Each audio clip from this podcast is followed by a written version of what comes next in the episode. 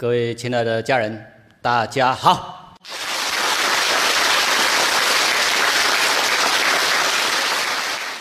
这一节课我们要来研习第四章，还有第五章。这两章都比较短哈，但含义都很深。尤其是第五章，被误解的很严重。好，我们现在来从第四章开始。这一章有两个重点哈，现在邀请大家一起来把经文还有注解朗诵一遍。好，起。第四章，道为万物之源，道从而用之或不盈，渊兮似万物之宗，正其位，解其分。和其光，同其尘，占其四或存。吾不知谁之子，象帝之先。好，在经文这一部分哦，中间一段有把它划线划掉，因为照正常情况来讲。这一段它是在其他的章节里面，不属于这一章，也就是错简然后放在这边的，所以原则上这个是可以不用读，也不用翻译哈，因为它是在其他章节。好，这一章主要是要告诉我们道是什么啊，道到底是什么？好，我们现在请大家一起朗诵白话解释。好，起。白话解释：道，宇宙本体，空无，呈现空虚的状态，但却充满无穷尽的巨大能量，那是用不尽的。道博大深渊，看起来好像是万物万有之总源头。好，这是经文前半的解释，我们先来讲解一下哈。后半还有另外一点，这一章进一步的再告诉我们道是什么哦，道是什么，也就是跟前面的第一章在呼应，然后继续再补充说明啊。你看到这里的经文前面讲了道冲，这个冲就是空虚，也就是在描述宇宙的本体的。用的名称是虽然是“冲”这个字，但它意思就是道，它是空虚的。虽然空虚，但是呢，它里面却蕴藏无穷尽的能量。前面第一章有讲过哈，现在再把它复习一遍，再了解一下。因为在那个空无里面，它却含藏巨大的能源，有的是显象出来的能，有的是更大的比例是。未显象出来的所谓的暗能源、暗物质，而职能互换呢，它自然的有很多的能量，它自然就会转换出维系的粒子，然后从维系的粒子再转换成原子、分子，形成所有的物质。所以大家从这里去了解哈，道。原来它就是一切万有的总源头。前面这几页就是在补充啊，让大家进一步了解宇宙本体空无，它就是一切万有的总源头，包括所有的日月星辰、银河系、太阳系，全部都是由道演化出来。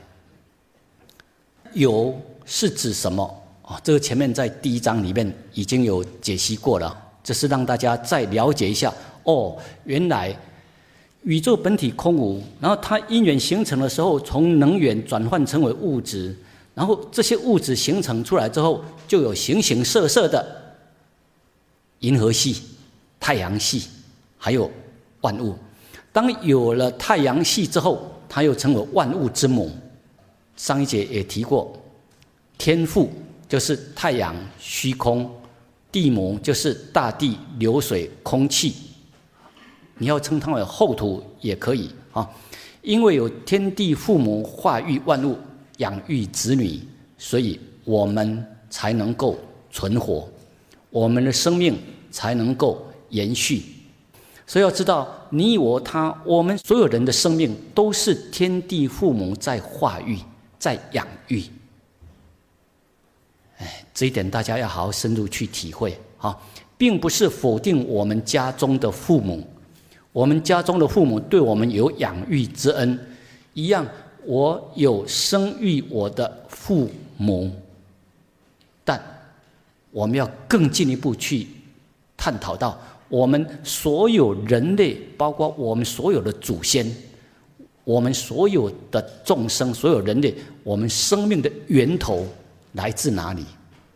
啊，比如说你要探讨到底是鸡生蛋还是蛋生鸡？这个问题，鸡生蛋，蛋生鸡，现在有没有答案？有没有？你说你科学家很厉害，你这个问题你能够解开吗？所以，如果你光只是在鸡跟蛋在那里探讨到底是哪个先，你从这个现象鸡跟蛋里面要去探讨哪一个先，你能不能找出答案？找不到的。但是我们能不能探讨说，这个鸡跟这个蛋，它的生命的源头来自哪里？能不能？《道德经》就是在帮助我们。不管你是最初先有鸡，或是先有蛋，生命的源头都来自于道的化育。所以你要了解道，才能够解开。生命之谜，所以希望大家好好去了解哈。哦，原来是天地父母是道在化育万物，然后养育我们这些子女。这些前面第一章已经有比较详细的介绍过，所以第四章前半就是在继续在补充、在叙述，让大家更清楚。第四章的后半这里又衬托出另外一个主题。这个后半的经文跟解释，邀请大家一起来朗诵一遍哈。好，起。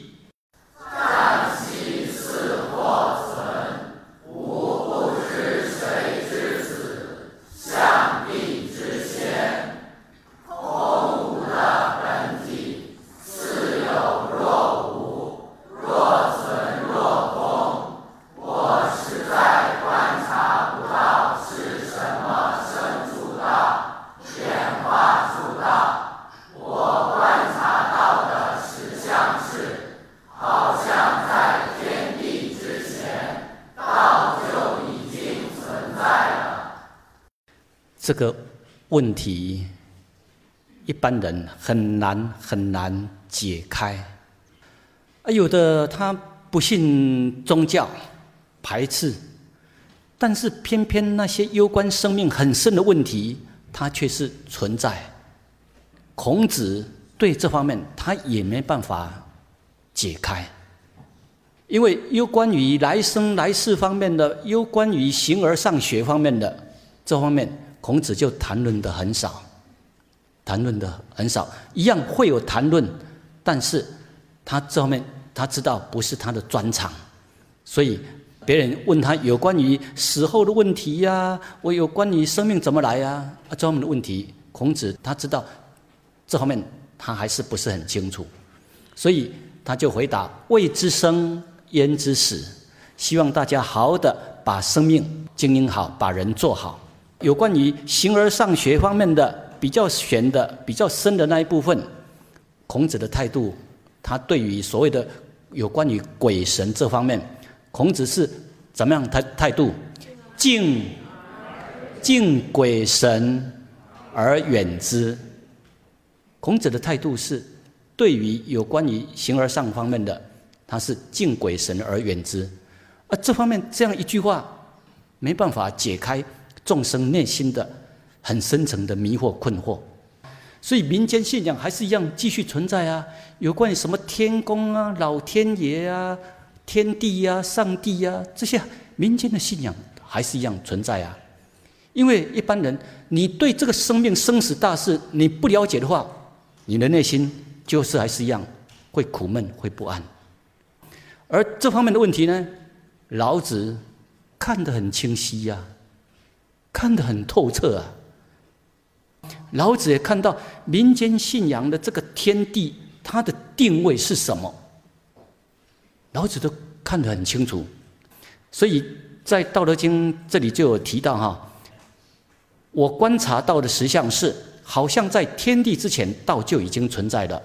哇，这个太奥妙、太深了，一般宗教都还很难、很难突破、很难解开的谜。而老子竟然把这个问题他都看到了。好，我们现在来透过一般人所理解的来了解一下哈。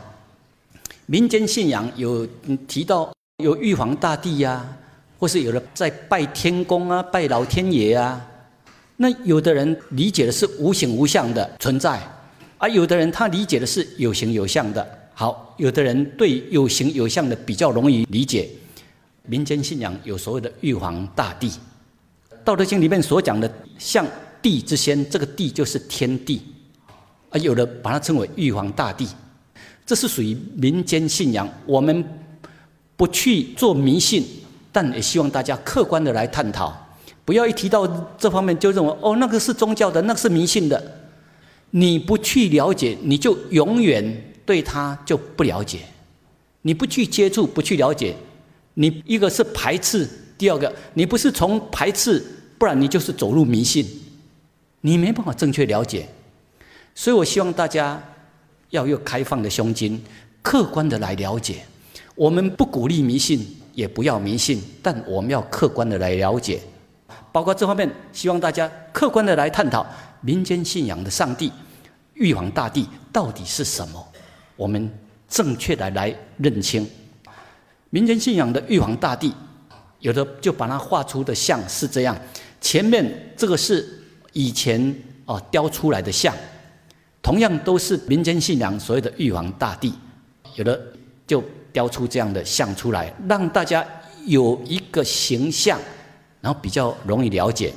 事实上，真正的玉皇大帝也未必长得是这样，也未必，也未必常常头部都要戴那一顶帽子。希望大家比较客观的来了解民间信仰的玉皇大帝是什么。因为有的人认为，哦，那就是最高的、至高的；有的人认为，哦，那就是万物之源、源头。事实上，我们客观的了解，有形有相的这种玉皇大帝，不管它存在或不存在，只要是有形有相的生命体，老子很清楚的告诉我们，它都是道之子。这一点就是老子要告诉我们的：只要它是有形有相的生命体，包括无形的生命体，因为生命体有有形有相的，也有无形无相的生命体。不管是有形有相，或是无形无相，只要它是一个一个特别或是可以单独划分出来这个生命体，要知道。所有的生命体都是从道演化出来。比如说，这个玉皇大帝，你认为他是最高，但实相上他不是最高，因为万有不是他所在创造，他一样，他有他的管辖，有他的能力，但他的生命呢？通通都是来自于道的话语，这个是老子很清楚的看到，因为你玉皇大帝，哎，我清楚看到，然后你背后你的生命支撑你这个玉皇大帝存在的，不是你本身你就能够存在，不是你本身靠你自己你就能够存活，你的生命，你的能力一样，全部都是道。在支撑，在养育，这就是第四章这里要告诉我们的：吾不知谁之子。老子观察到了，道就是所有的总源头，包括天地都是道所化育。道之子。不止天地是这样，伟大的至圣先师孔子，孔子是不是道之子？是不是？是。孔子一样啊，是道之子啊。对，孔子有他的父母亲，但是支撑你生命存在的，都是道啊。道在支撑我们生命的存在，也在养育我们生命啊。所以孔子一样是道之子。老子是不是？老子他更是清楚的认清啊，他的生命就是道的化育。这就是道的奥妙。所有生命的总源头，最终都会回归到道，都是从道演化出来。而这个道，它本体方面，它是无形无相，但它并不是不存在。所以它是道冲而用之，或不盈，渊兮是万物之宗啊。所有的总源头啊，包括耶稣，都在告诉众生：我们生命的源头来自哪里？他的生命的源头来自哪里？名称不一样而已，本质都一样。如果你不了解的话，你就会变成一种信仰；如果你了解的话，这本来就是生命实相，这完全是科学的，只是我们人类有没有理解到位而已。同样的，哎，耶稣也是在告诉众生，他的生命是怎么来的，所有众生的生命是怎么来的，名称不一样而已，本质都一样，所以希望大家超越信仰的层次来了解实相。我们在座的所有兄弟姐妹们，你们的生命从哪里来？都是从道演化出来。不管你信不信，不因为你不信就不存在，不因为你否定就不存在。就好像有的人他否定，我不信那一套，啊，这样的话，你表示说，呃，我不需要太阳，我生命就可以活着。你不需要太阳的能量，你生命能够存活吗？不能的。所以，不因为我们不信，不因为你否定。真理实相就被否定掉，就不存在，还是存在。重点不是你信不信，或是承不承认的问题，而是它实相就存在，是我们有没有正确认清出来的问题。这是什么？知道吗？袋鼠是不是道之子？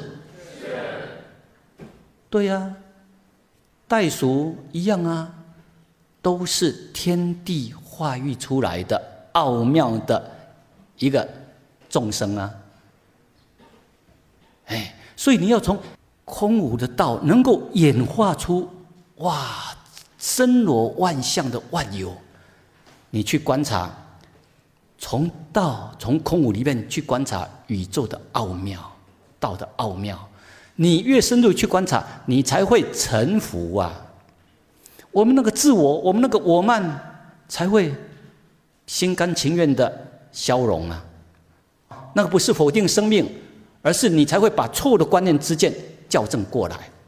所以要了解，袋鼠也是道之子，请你凭着良心说，你是不是道之子？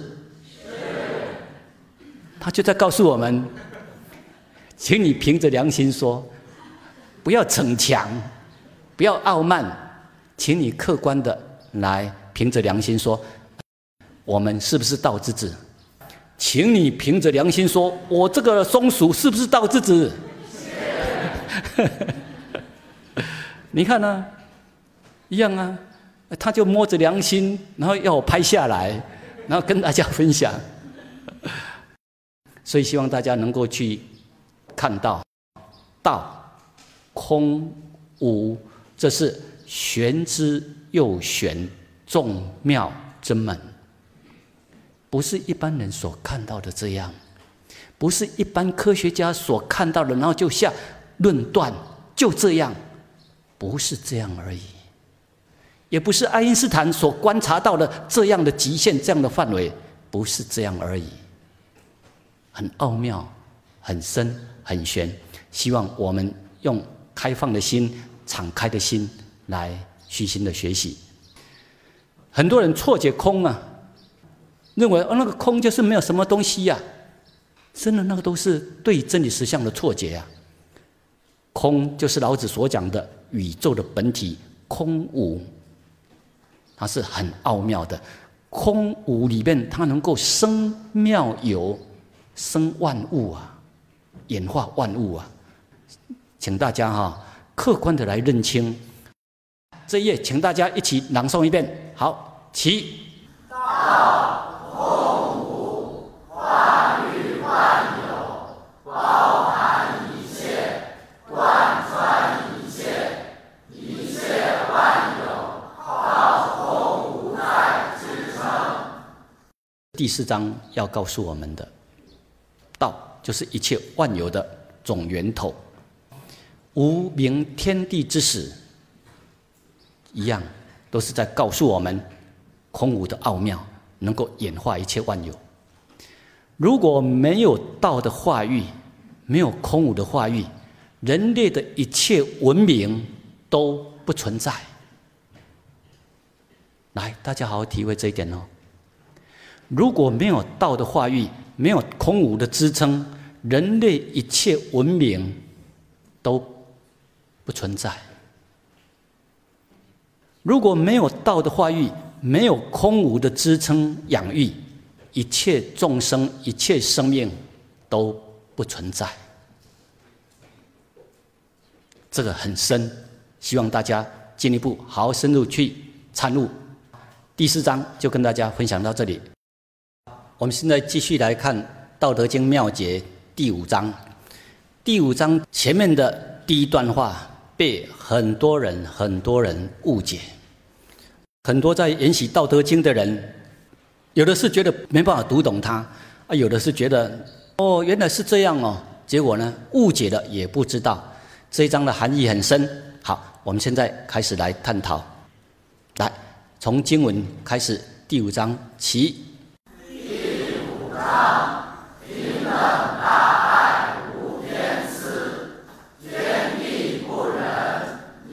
爱物为刍狗，圣人不仁，以百姓为刍狗。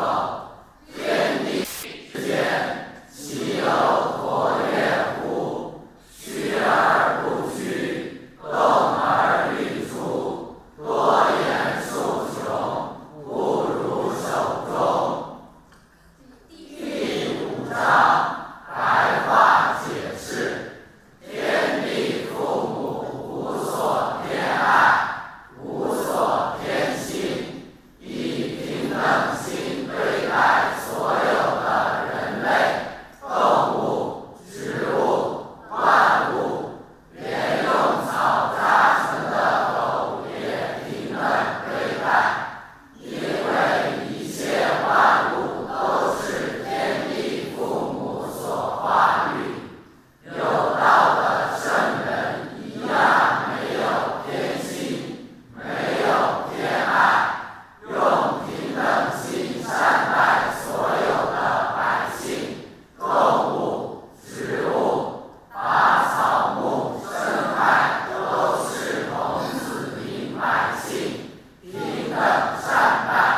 这里，我在写白话解释的时候，因为我深深感受到这一章被误解的很严重。一般人学习《道德经》就认为，哦，《道德经》里面讲到啊，天地不仁啊，天地那个冷酷无情啊，把我们都当做跟那个草草扎成的狗一样对待啊，所以天地哦，那没有没有爱心啊，冷酷无情啊。事实上，那是完全错解啊，完全错解啊！因为对“不仁”两个字，一般人真的，你从文字表面上去理解，你没办法体会到他所谓的“不仁”两个字是什么。在这一页的幻灯片下面，这里我就补充说明：哦，“不仁”它是指没有私心，没有偏爱，完全平等对待，完全平等对待。因为人类的语言文字有相当的局限性，所以那些了解真理实相的人，他们只能够尽量用人类能够听得懂的语言代号讲出来，但它含里面含义是很深的啊！一般人不了解情况，用人类有限的理解力从文字上面去解读，所以你就认为哦哦，那个不仁就是这样。你理解的不仁，跟老子所讲的不仁，那是完全不一样的，是不一样的。那要了解为什么老子这里讲不仁，《道德经》后面一章讲到：失去道而后德，失去德而后仁，失去仁而后义，失去义而后礼。所以老子把宇宙。众生的心灵品质看得很清楚，老子就清楚的归纳出来，宇宙众生的心灵品质分成好几等啊。最高等的心灵品质是维护、保存在道的心灵状态。老子是希望我们你要提升到道的心灵品质，如果失去了这一层。才退失到道的层次。如果退失了道跟德层次，才来到所谓人的层次。而这个人的层次跟道的层次是有很大不一样的。比如说慈悲大爱，道的层次那一种慈悲大爱，它是由中由内自然而发流露出来，它是自然的。慈悲大爱善待，那这个人的层次呢？他是经过有违法的熏修，别人跟我们讲，我们要做个有仁有义的人啊，怎么样才叫做有仁有义啊？我们要怎么样去宽恕别人？我们要做个有修养的人。所以人的层次，他所做出来的慈悲爱呢，他是从人类的这个人哈，从人类。透过修养、修行，然后培养出来的仁爱，这是后天培养出来的慈悲仁爱。那老子所讲的道，他从道流露出来的，这是先天自然流露出来的慈悲大爱。这两者不一样，大家这样可以了解吗？这两者是不一样，所以老子才讲：失去道才来到德的层次，失去德才来到人的层次，失去人才来到义的层次。哦，这个以后我们还会再讲。这里讲的不仁，意思就是说，天地大自然它流露出来那种慈悲大爱，不是在仁的这个层次，是在道的层次。那个不需要有造作，因为人的这个层次，它还是有人我相的对立哦，还是有人我相，也就是人的层次是在二元对立的世界里面，做一个有修养的人，然后去对待别人。如果你没有怎么样做，你就会成为所谓的小人。那是在人的层次，他是在有。二元对立的世界里面运作，成为有修养的人，而道的层次，它是超越二元对立的，没有二元对立，它是自然流露出的慈悲大爱，所以一切众生都怎么样？都平等，都平等，没有二元对立，所有众生都平等，所以大家要。去理解到，原来第五章所讲的那个不仁，那个意境是很高的。天地它都是维持在道的特征特性，维持那种最高的纯净的心灵状态。我再讲个比喻哈，大家比较容易了解。你们如果有到完全没有被污染。没有被工业、农业没有被各种污染的一个清净安静的山区。你们到这些山区，你会感觉到空气怎么样？很新鲜。那从那个山中流露出来的水怎么样？很清澈，很甘甜。来，大家好体会哦。大自然道本身给我们的是最清净的空气，最干净的水，里面都充满生命力。当人类把空气污染了之后，我们再去用一些所谓的空气净化器再净化，你净化出来的空气，跟大自然原先最清净的空气会不会相同？不会相同。大自然给我们的是纯净清净的甘露水，人类把它污染之后。然后再去经过哦污水处理，我们再去消毒，然后同样用出哎所谓的清净的水。人类去净化之后用出来的清净的水，跟大自然本身的山泉水没有污染的清净的山泉水，会不会相同？不一样，不一样。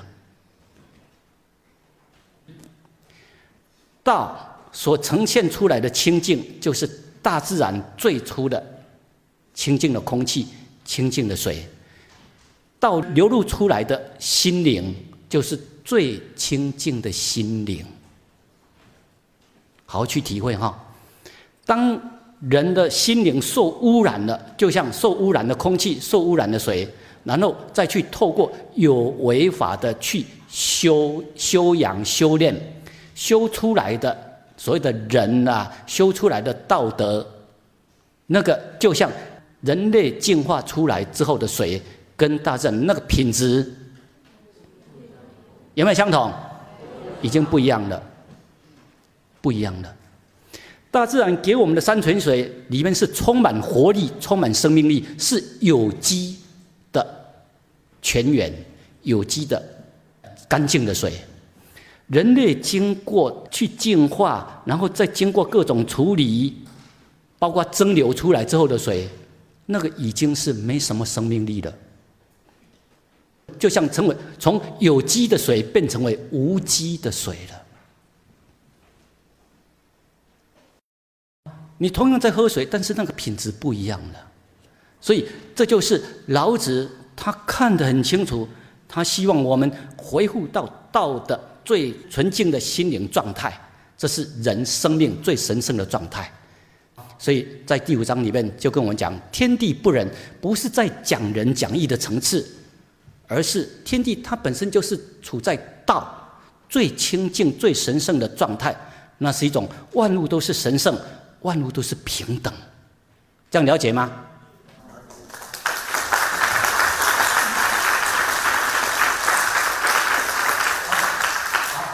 你这样，你才会体会到哦，原来第五章所讲的“天地不仁，以万物为刍狗；圣人不仁，以百姓为刍狗”，你才会真正理解到里面，原来这是真正的平等。我们现在来看，错觉的人他就认为，嗯，大自然它是没有慈悲心呐，没有爱心呐，把我们当做跟那个草扎的狗一样对待。我们来看看哈。这个是炒作的各种形形象象的一些人物啊，炒渣的狗，我这里是没有那个狗的形状，但是其他可以吧？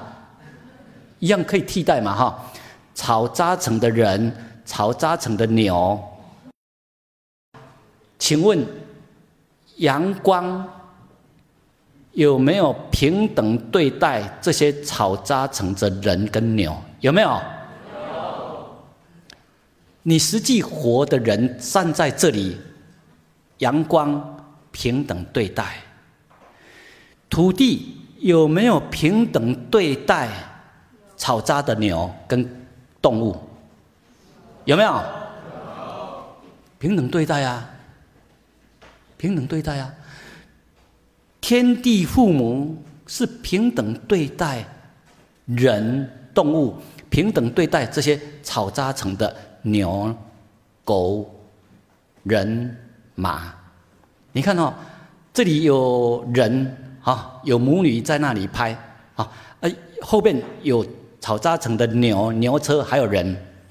你要知道哦，哎，你以为后边那个它没有作用？那些草扎成的形象，他们有没有在发挥他们的作用？一样啊，它存在有它存在的价值哎。为什么游客来？他们不是在拍你这对母女呀，是要拍背后的那个草扎成的牛，还有牛车，还有后边的人呢。所以你要知道，当它形成了一些形象一样，他们都有他们存在的价值，而天地呢，都是平等的对待他们，也平等的对待人。土地平等的支撑，阳光也平等的普照，这个叫做天地不仁。再来呢，以万物为刍狗，万物跟那些草扎成的牛、马、狗，完全都是平等的，一个是。本质材料来源都是来自于道。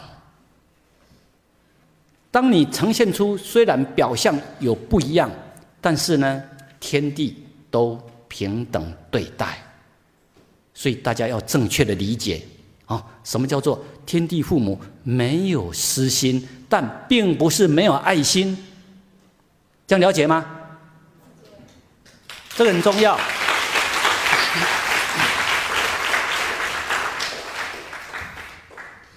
这对妇女在下面，然后跟那些草扎成的《西游记》里面的人物，别人是来看那些草扎成的人物，而不是看这一对妇女。我要拍的不是拍这个人，主要是要拍这个草扎成的，哎，道具，呃，草扎成的这个呃形象。然后让大家可以体会，天地父母都在平等对待，人在旁边一样，大家好好去体会哈，这就是真正的平等观、平等心。前面我们有讲到超越二元对立，要来到真正的平等，让大家有没有对那种什么叫做真正的平等有更深的体会？有没有？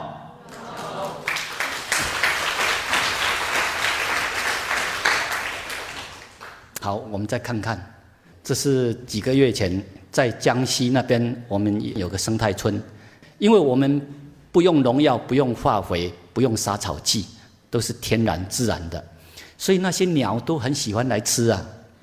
但是如果他们吃太多的话，那我们所剩的就比较少，反正部分让他们吃嘛，然后还是要稍微做一些处理嘛。但是我们请这些。稻草人来帮忙工作，这是稻草人，你们有看过吗？跟草扎成的狗一样嘛，外表形状不一样而已。我们现在要让大家了解的就是，草扎成的狗有它的功效，有它的作用。这个草扎成的人像一样，他有没有在工作？有，在工作。哎不信你去实验看看，你用自然农法去做，如果你你种的一些五谷啦哈啊，如果你有放一些稻草人在那边跟没有，那你去看看，它会形形成什么样的情况？所以这些稻草人一样啊，他在工作，而且他管理的范围也蛮大的啊，蛮大的啊。一样啊，旁边有其他的人啊，他们都在发挥他们的生命作用，而天地父母都平等对待，平等对待。所以旁边这个人看着他在笑，我就跟他讲：不然换你来站嘛，换你来赶嘛。啊，所以要知道，他们一样在发挥他们的作用。还有，你看哦，这个稻草人哈，哎，我我问我们学员，你们为什么要把它做成这样啊？跟一般的不一样。那个学员怎么讲呢？他说：“如果我们做成跟一般一样啊，那个那些鸟啊，他们很聪明，他们来几次哈，看几次之后，觉得你这个不动，这个没什么变化，他们就觉得这个是假的，他们就知道这是假的，然后他们就会下去吃。那你花样比较多，把它做的比较乖一点、奇异一点，哎，变化多，那些鸟他们就哦，这好像真的人在这里赶，所以。”同样的，万物都有它存在的价值，我们要用平等心来看，平等心来尊重，包括一朵花、一棵草、一棵大树，都有它存在的价值。这一页，请大家一起再朗诵一遍，起。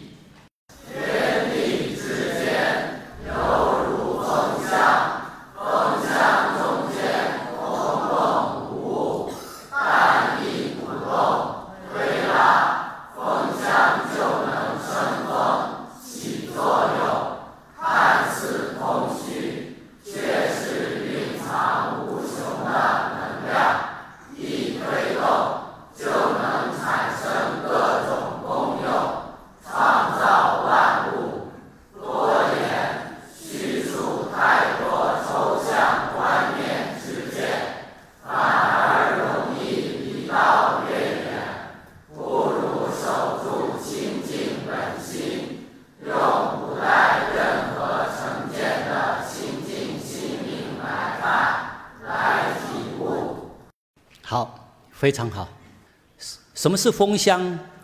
没有看过的请举手。哦，我们这些年轻小伙子，这个不是你们的问题，是我们大人没有让你们认清到的问题，我们要跟你们道歉。这个就是风箱，它用木板呢，或是用其他的材料做成一个箱，里面是中空的，那里面有可以一个推拉的叶子。你看哈，这个汤在示范给你看。你这样一推拉，它旁边另外这一边哈，它就有一个出风口，啊，出风口，所以就会有一股风哎跑出来。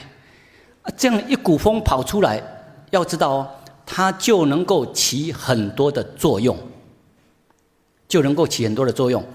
你如果到乡下或是到呃，外婆家到奶奶的家，如果它是比较旧的哈，你就可以看到，以前就是用风箱来帮忙推拉、吹风生火。